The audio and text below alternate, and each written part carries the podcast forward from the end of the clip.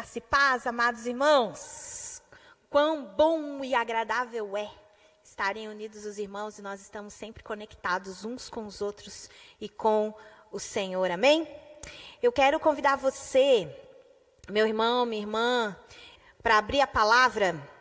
E nós vamos abrir lá em Gênesis, capítulo 45, do versículo 1 ao versículo 8. Gênesis 45, do versículo 1 ao versículo 8.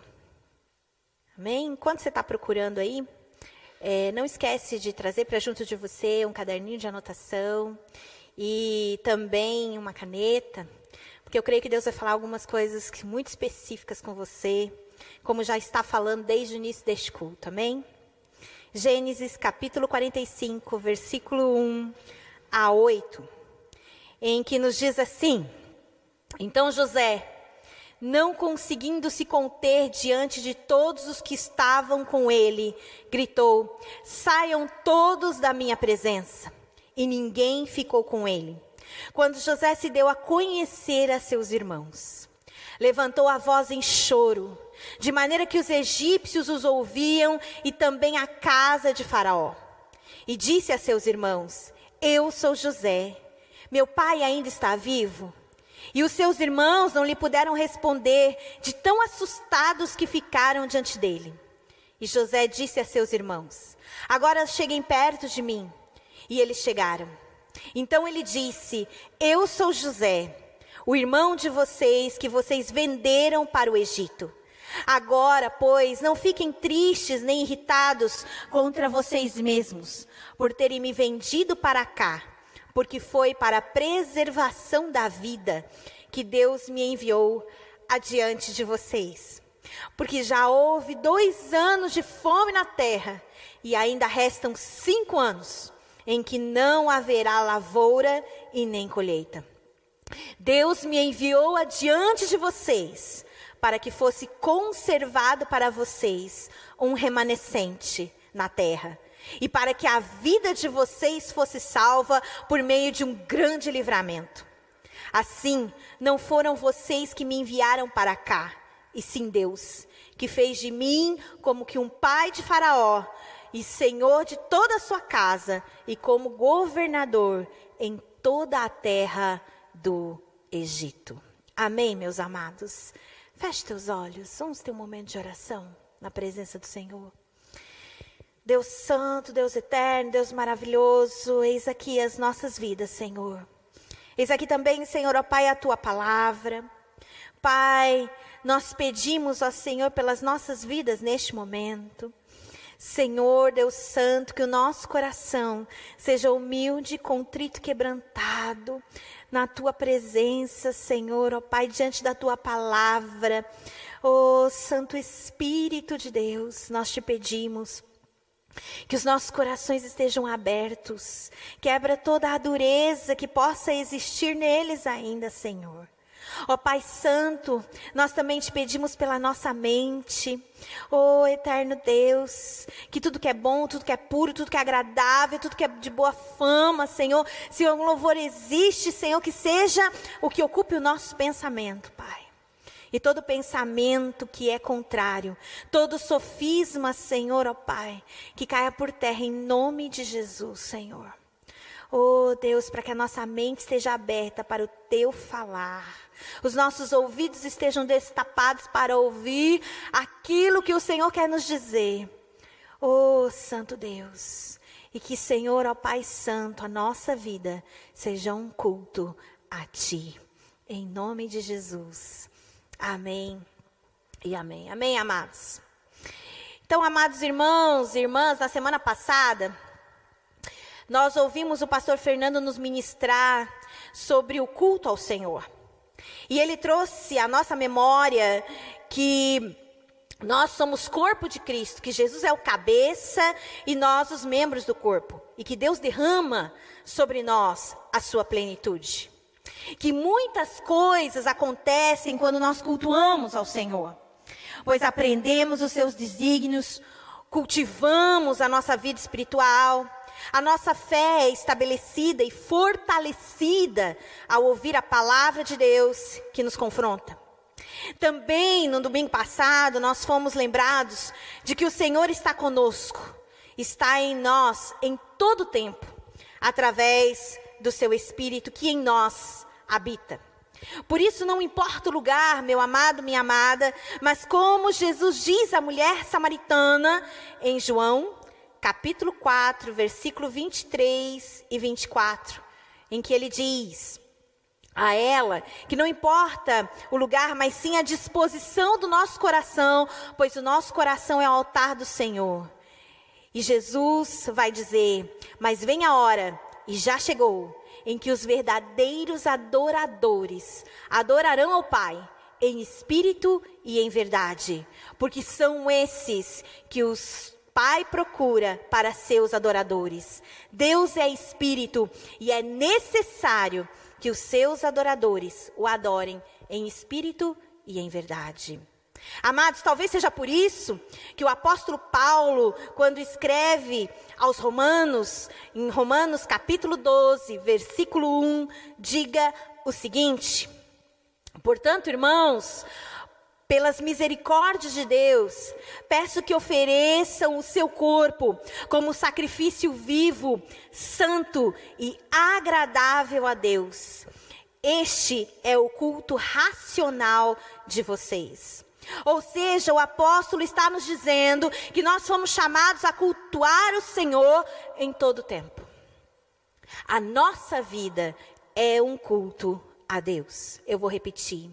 A nossa vida é um culto a Deus.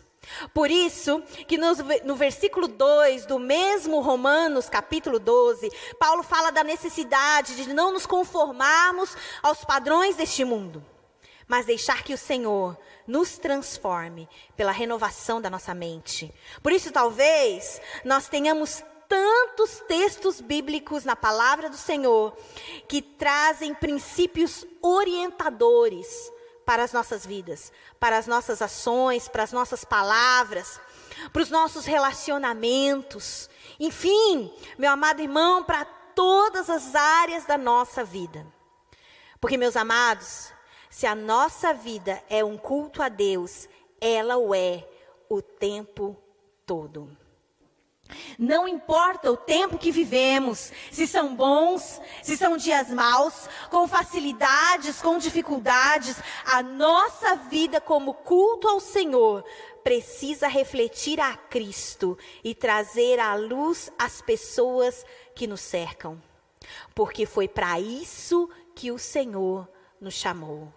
Chamou você, chamou a mim. A Bíblia está repleta de exemplos de homens e mulheres que viveram uma vida de culto ao Senhor.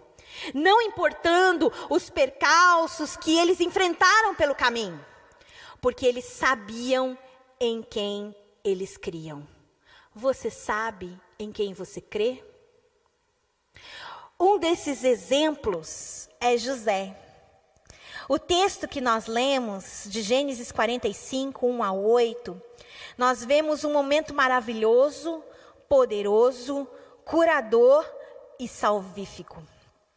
De um homem que nunca perdeu a perspectiva da fé no Deus de seus pais, o Deus de Abraão, o Deus de Isaac, o Deus de Jacó.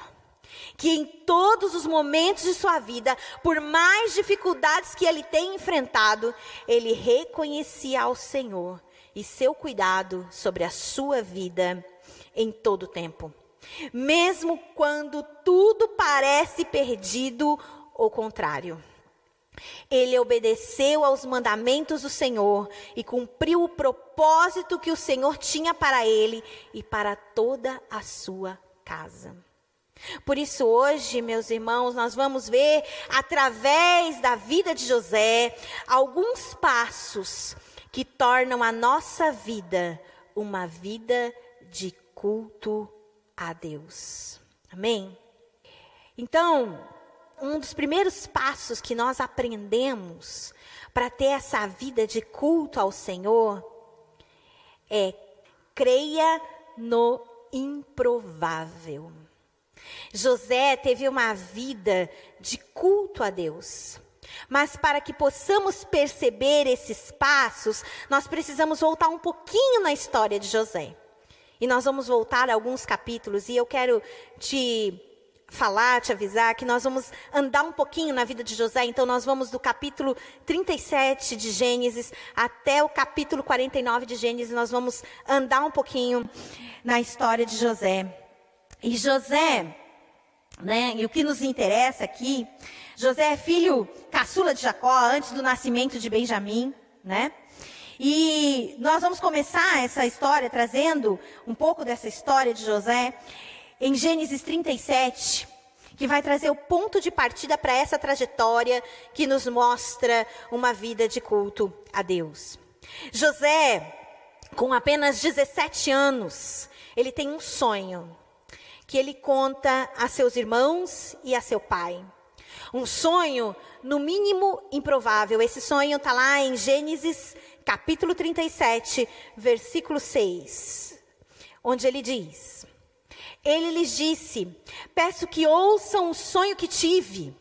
Sonhei que estávamos amarrando feixes no campo, e eis que o meu feixe se levantou e ficou em pé, enquanto feixes de vocês me rodeavam e se inclinavam diante do meu. Então, os irmãos lhe disseram: você pensa que vai mesmo reinar sobre nós? Pensa que realmente dominará sobre nós? Mais adiante, no versículo 9 do capítulo 37, ele vai nos contar um outro sonho, onde o sol, a lua e as estrelas se inclinavam diante dele. Nós sabemos que pelas tradições culturais da época, o filho mais novo não é, não teria domínio sobre os mais velhos, porque a herança dos pais geralmente era passada para o filho mais velho, o primogênito, que ficava como chefe do clã quando o pai falecia. O sonho que Deus dá a José é no mínimo intrigante. O sonho que Deus dá a José é improvável para um improvável. Você já percebeu, quando você lê a palavra de Deus, o quanto Deus gosta da improbabilidade? As escolhas do Senhor, elas não têm a ver com os padrões deste mundo, mas com os seus princípios e a sua soberana vontade. Jesus vai nos, nos demonstrar isso ao dizer, lá em Mateus 11, 25, graças te dou, Pai, Senhor do céu e da terra, porque escondeste essas coisas dos sábios e instruídos e as revelastes aos pequeninos. E o apóstolo Paulo, em 1 Coríntios, capítulo 1, versículo 27 e 28, vai escrever: Pelo contrário, Deus escolheu as coisas loucas do mundo para envergonhar os sábios, e escolheu as coisas fracas do mundo para envergonhar as fortes. E Deus escolheu as coisas humildes do mundo e as desprezadas e aquelas que não são, para reduzir a nada as que são, a fim de que ninguém se glorie na presença do Senhor. Se você continuar lendo Gênesis capítulo 37, você vai ver que os irmãos passaram a odiá-lo ainda mais por causa dos seus sonhos. E num dia em que Jacó envia José para ver o que seus irmãos estavam fazendo, ao apacentar os rebanhos, os irmãos que viam ele chegando de longe, queriam matá-lo.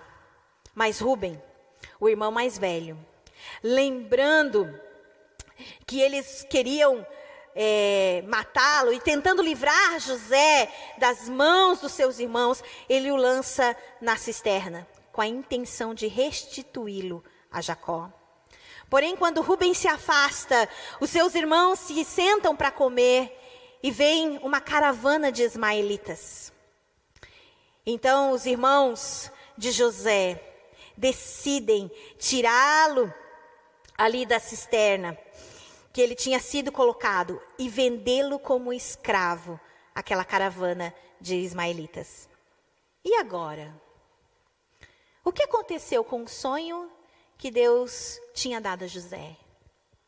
Amados, uma vida de culto a Deus é principalmente uma vida de fé. José tinha o sonho de Deus, mas para que esse sonho se cumprisse, havia uma jornada, uma jornada que precisava ser feita. Amados, há uma jornada que precisa ser feita na sua vida e na minha vida.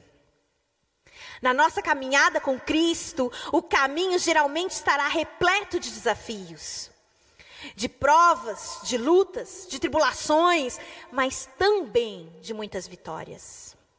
Jesus nos avisou dizendo que estreita é a porta e o caminho que nos leva à salvação. Contudo, aquele que perseverar até o fim, esse será salvo. Quando foi vendido, o sonho de José podia parecer impossível, não apenas improvável. Mas ele não perdeu a perspectiva de quem ele era de seu pai Jacó e, mais importante ainda, do Deus de seu pai, que também era o Deus dele. José se baseou, baseou, não baseou a sua vida na improbabilidade, mas ele baseou a sua vida na fé do Deus que cumpre as suas promessas. Mesmo em meio ao sofrimento, ele escolheu uma vida de culto ao Senhor, independente de qualquer situação. José podia ter reclamado da vida, mas ele era agradecido ao Senhor, mesmo em meio às lutas que ele travava. Uma vida de culto ao Senhor é uma vida que crê e vive o improvável. Amados, nós somos os improváveis do Senhor que Ele chamou para viver o extraordinário. Amém? Amados, lembre-se disso, nós somos os improváveis que o Senhor chamou para viver o extraordinário. Porque afinal, nem olhos viram, nem ouvidos ouviram, nem penetrou em coração humano aquilo que Deus tem preparado para aqueles que o amam. Mesmo que muitas vezes não pareça, Será que eu e você cremos e vivemos o improvável? O que nos leva ao segundo passo. Então, o primeiro passo que nós aprendemos através da vida de José, para ter um para ser uma vida de culto ao Senhor, é crer no improvável. Mas existe uma outra coisa. Segundo passo, faça a sua parte. Depois de ser vendido, a caravana dos ismaelitas, José chega ao Egito, onde é vendido a Pontifar como escravo. O texto de Gênesis 39 nos conta essa parte da história e traz um relato muito importante em Gênesis capítulo 39, versículo 2. O Senhor Deus estava com José, que veio a ser homem próspero e estava na casa do seu dono egípcio. O texto diz que o Senhor estava com José. O Senhor nunca abandonou José, nunca deixou ele sozinho. Mesmo quando estava em Canaã, quando foi lançado na cisterna, quando esteve na caravana dos ismaelitas, quando foi vendido a Pontifar e quando ele servia na casa de Pontifar, em todo o tempo, o Senhor estava com ele. No versículo 3 do mesmo capítulo 39 de Gênesis, o texto nos diz que Pontifar viu que o Senhor estava com José e que o que ele fazia, o Senhor prosperava nas suas mãos.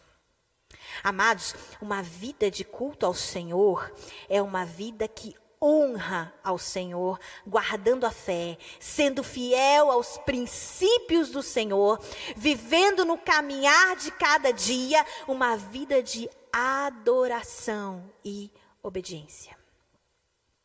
E isso se expressa, meus amados, minhas amadas, pelas nossas palavras, pelas nossas ações, pela nossa vida diante do Senhor.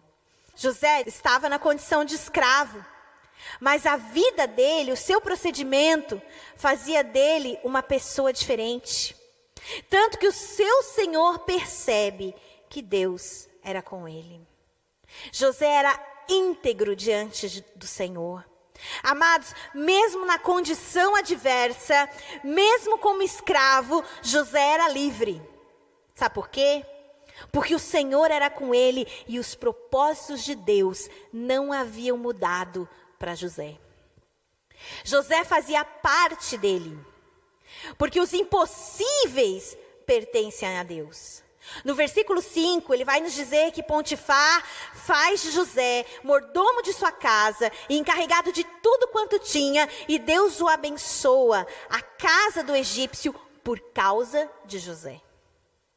Querido, Deus abençoa outras vidas através das nossas vidas, quando nós vivemos uma vida de culto ao Senhor.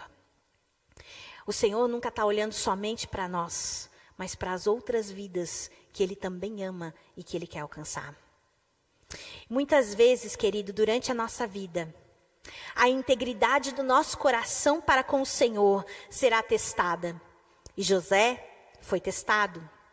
Quando a mulher de Pontifar começa a assediá-lo para que se deitasse com ela, ele não aceita e quando questionado por ela, ele responde, lá no capítulo 39, versículo 9: Como, pois, cometeria eu tamanha maldade e pecaria contra Deus? Aquilo que é possível para nós, meus amados, que cabe a nós, Deus não fará por nós. Porque Ele espera que permaneçamos fiéis, mesmo em meio às nossas lutas. E a palavra de Deus nos diz que todos os dias aquela mulher fazia a mesma proposta. E ele se recusava e passou a ficar longe dela. Até que um dia ela se aproveita da situação de que não há outros servos na casa, somente ele. E ela o pega pela roupa e diz a ele mais uma vez para ir para a cama com ela. Mas ele foge, ficando a roupa nas mãos da mulher de Pontifar. O resto da história você já sabe. Ela o acusa de ter tentado levá-la para a cama. E o seu senhor, ao ouvir o relato da esposa, acaba enviando José à prisão. José é preso por um crime que ele não cometeu um inocente lançado na prisão. Mas o texto nos diz, no vers dos versículos 21 a 23 de Gênesis 39, o Senhor, porém, estava com José, foi bondoso com ele e fez com que encontrasse favor aos olhos do carcereiro.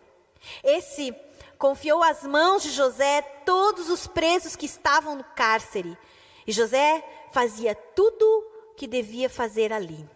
O carcereiro não se preocupava com nada do que tinha sido entregue às mãos de José.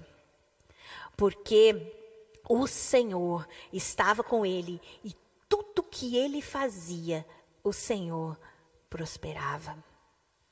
Mesmo como inocente na prisão, José fazia tudo o que devia fazer ali.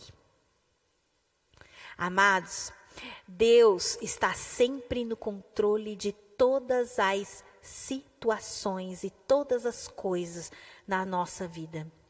E Ele nos leva ao lugar certo, na hora certa, mesmo que não pareça. Deus nos leva ao lugar certo, na hora certa, mesmo que não pareça. No caso de José, foi na prisão que ele conhece o copeiro-chefe e o padeiro-chefe de Faraó, que vão presos porque ofenderam ao seu senhor, o rei do Egito, como está lá no capítulo 40 de Gênesis. E você conhece essa história? Cada um dos servidores do rei tem um sonho e ficam perturbados, e no dia seguinte, quando José os vê, ele pergunta: por que eles estavam com a cara triste naquele dia. E eles contam que tiveram sonhos, mas não havia quem os interpretasse. Então José vai dizer a eles que Deus e a Deus pertencem as interpretações. E eles contam a José seus respectivos sonhos, como diz a palavra do Senhor, e depois você pode ler ali com mais atenção. Então, José interpreta os sonhos. E acontece que o copeiro-chefe foi restituído a seu posto, e o padeiro-chefe é enforcado, assim como José disse que aconteceria. Então, antes do copeiro sair da prisão, José pede a ele que se lembre dele e lhe seja bondoso, falando a respeito dele a Faraó. Mas o copeiro-chefe se esqueceu de José. E depois de dois anos completos, Faraó tem um sonho que muito o perturba, como está descrito lá em Gênesis 41. Sonho esse que não havia ninguém que pudesse interpretar. Aí, o copeiro-chefe se lembra de José e conta a Faraó do sonho que tivera na prisão e de que José o interpretou com exatidão. Então, Faraó manda chamar José. Lembra que eu falei que Deus nos leva ao lugar certo, na hora certa. Mesmo não parecendo, a prisão era o certo. Mesmo não parecendo, era necessário que José estivesse ali. Para que no tempo certo, quando Faraó tivesse o sonho, José pudesse interpretá-lo. Meus amados, então, aquele copeiro, chefe, lembra e fala para Faraó. E Faraó manda chamar José. Amados, né, há um tempo de Deus para todo o propósito dele nas nossas vidas. Paulo vai nos dizer em Romanos capítulo 8, versículo 28, sabemos que todas as coisas cooperam para o bem daqueles que amam a Deus, daqueles que são chamados segundo o seu propósito. Havia chegado o tempo de José. Como sabemos, José interpreta o sonho de Faraó e Faraó o constitui como governador do Egito. Olha que tremendo. Que maravilha de Deus. Depois, Faraó vai dar a José a autoridade, fará dele a autoridade mais importante do Egito, abaixo de Faraó. Em um dia só, apenas, José vai de prisioneiro a governador. Porque isso estava diante e dentro do propósito de Deus. Muitas vezes, meus queridos, a gente não entende os caminhos pelos quais Deus nos leva, mas para tudo há um propósito. Sabe por quê? Porque José foi fiel ao Senhor. E em todos os dias da sua vida ele procurava fazer a sua parte, o que estava a seu alcance. A parte que lhe cabia, na esperança de que aquilo que ele não podia fazer, o Senhor faria por ele. Uma vida de culto a Deus é uma vida que crê no improvável e faz a sua parte, a parte que lhe cabe. Não importa em que situação. Você tem feito a tua parte, a parte que te cabe. Nós vimos até aqui que uma vida de culto a Deus crê no improvável e faz o que lhe cabe, faz a sua parte. Mas tem mais uma coisa que nos leva ao terceiro ponto. O terceiro passo é: deixa o seu legado. José tinha 30 anos de idade quando se apresenta a Faraó e anda por toda a terra do Egito. Ele se casa com Azenate e tem dois filhos, Manassés e Efraim. E é muito interessante porque quando a gente olha para os nomes, o significado dos nomes de Manassés e Efraim, Manassés como primogênito, lá no versículo 51, é, José vai dizer: Porque Deus me fez esquecer todo o meu trabalho e toda a casa de meu pai. Manassés. Efraim, pois disse: Deus me fez próspero na terra da minha aflição. E como José havia dito, depois de sete anos de muita fartura, começou a ter uma grande fome sobre toda a terra, que duraria sete anos. E como o Egito era o único lugar em que havia comida, porque, como governador, José guardou parte da colheita dos sete anos de abundância em celeiros. Todos os povos que passavam fome iam ao Egito comprar comida, porque era o único lugar que tinha. Hum. E todos tinham que vir até José para comprar comida.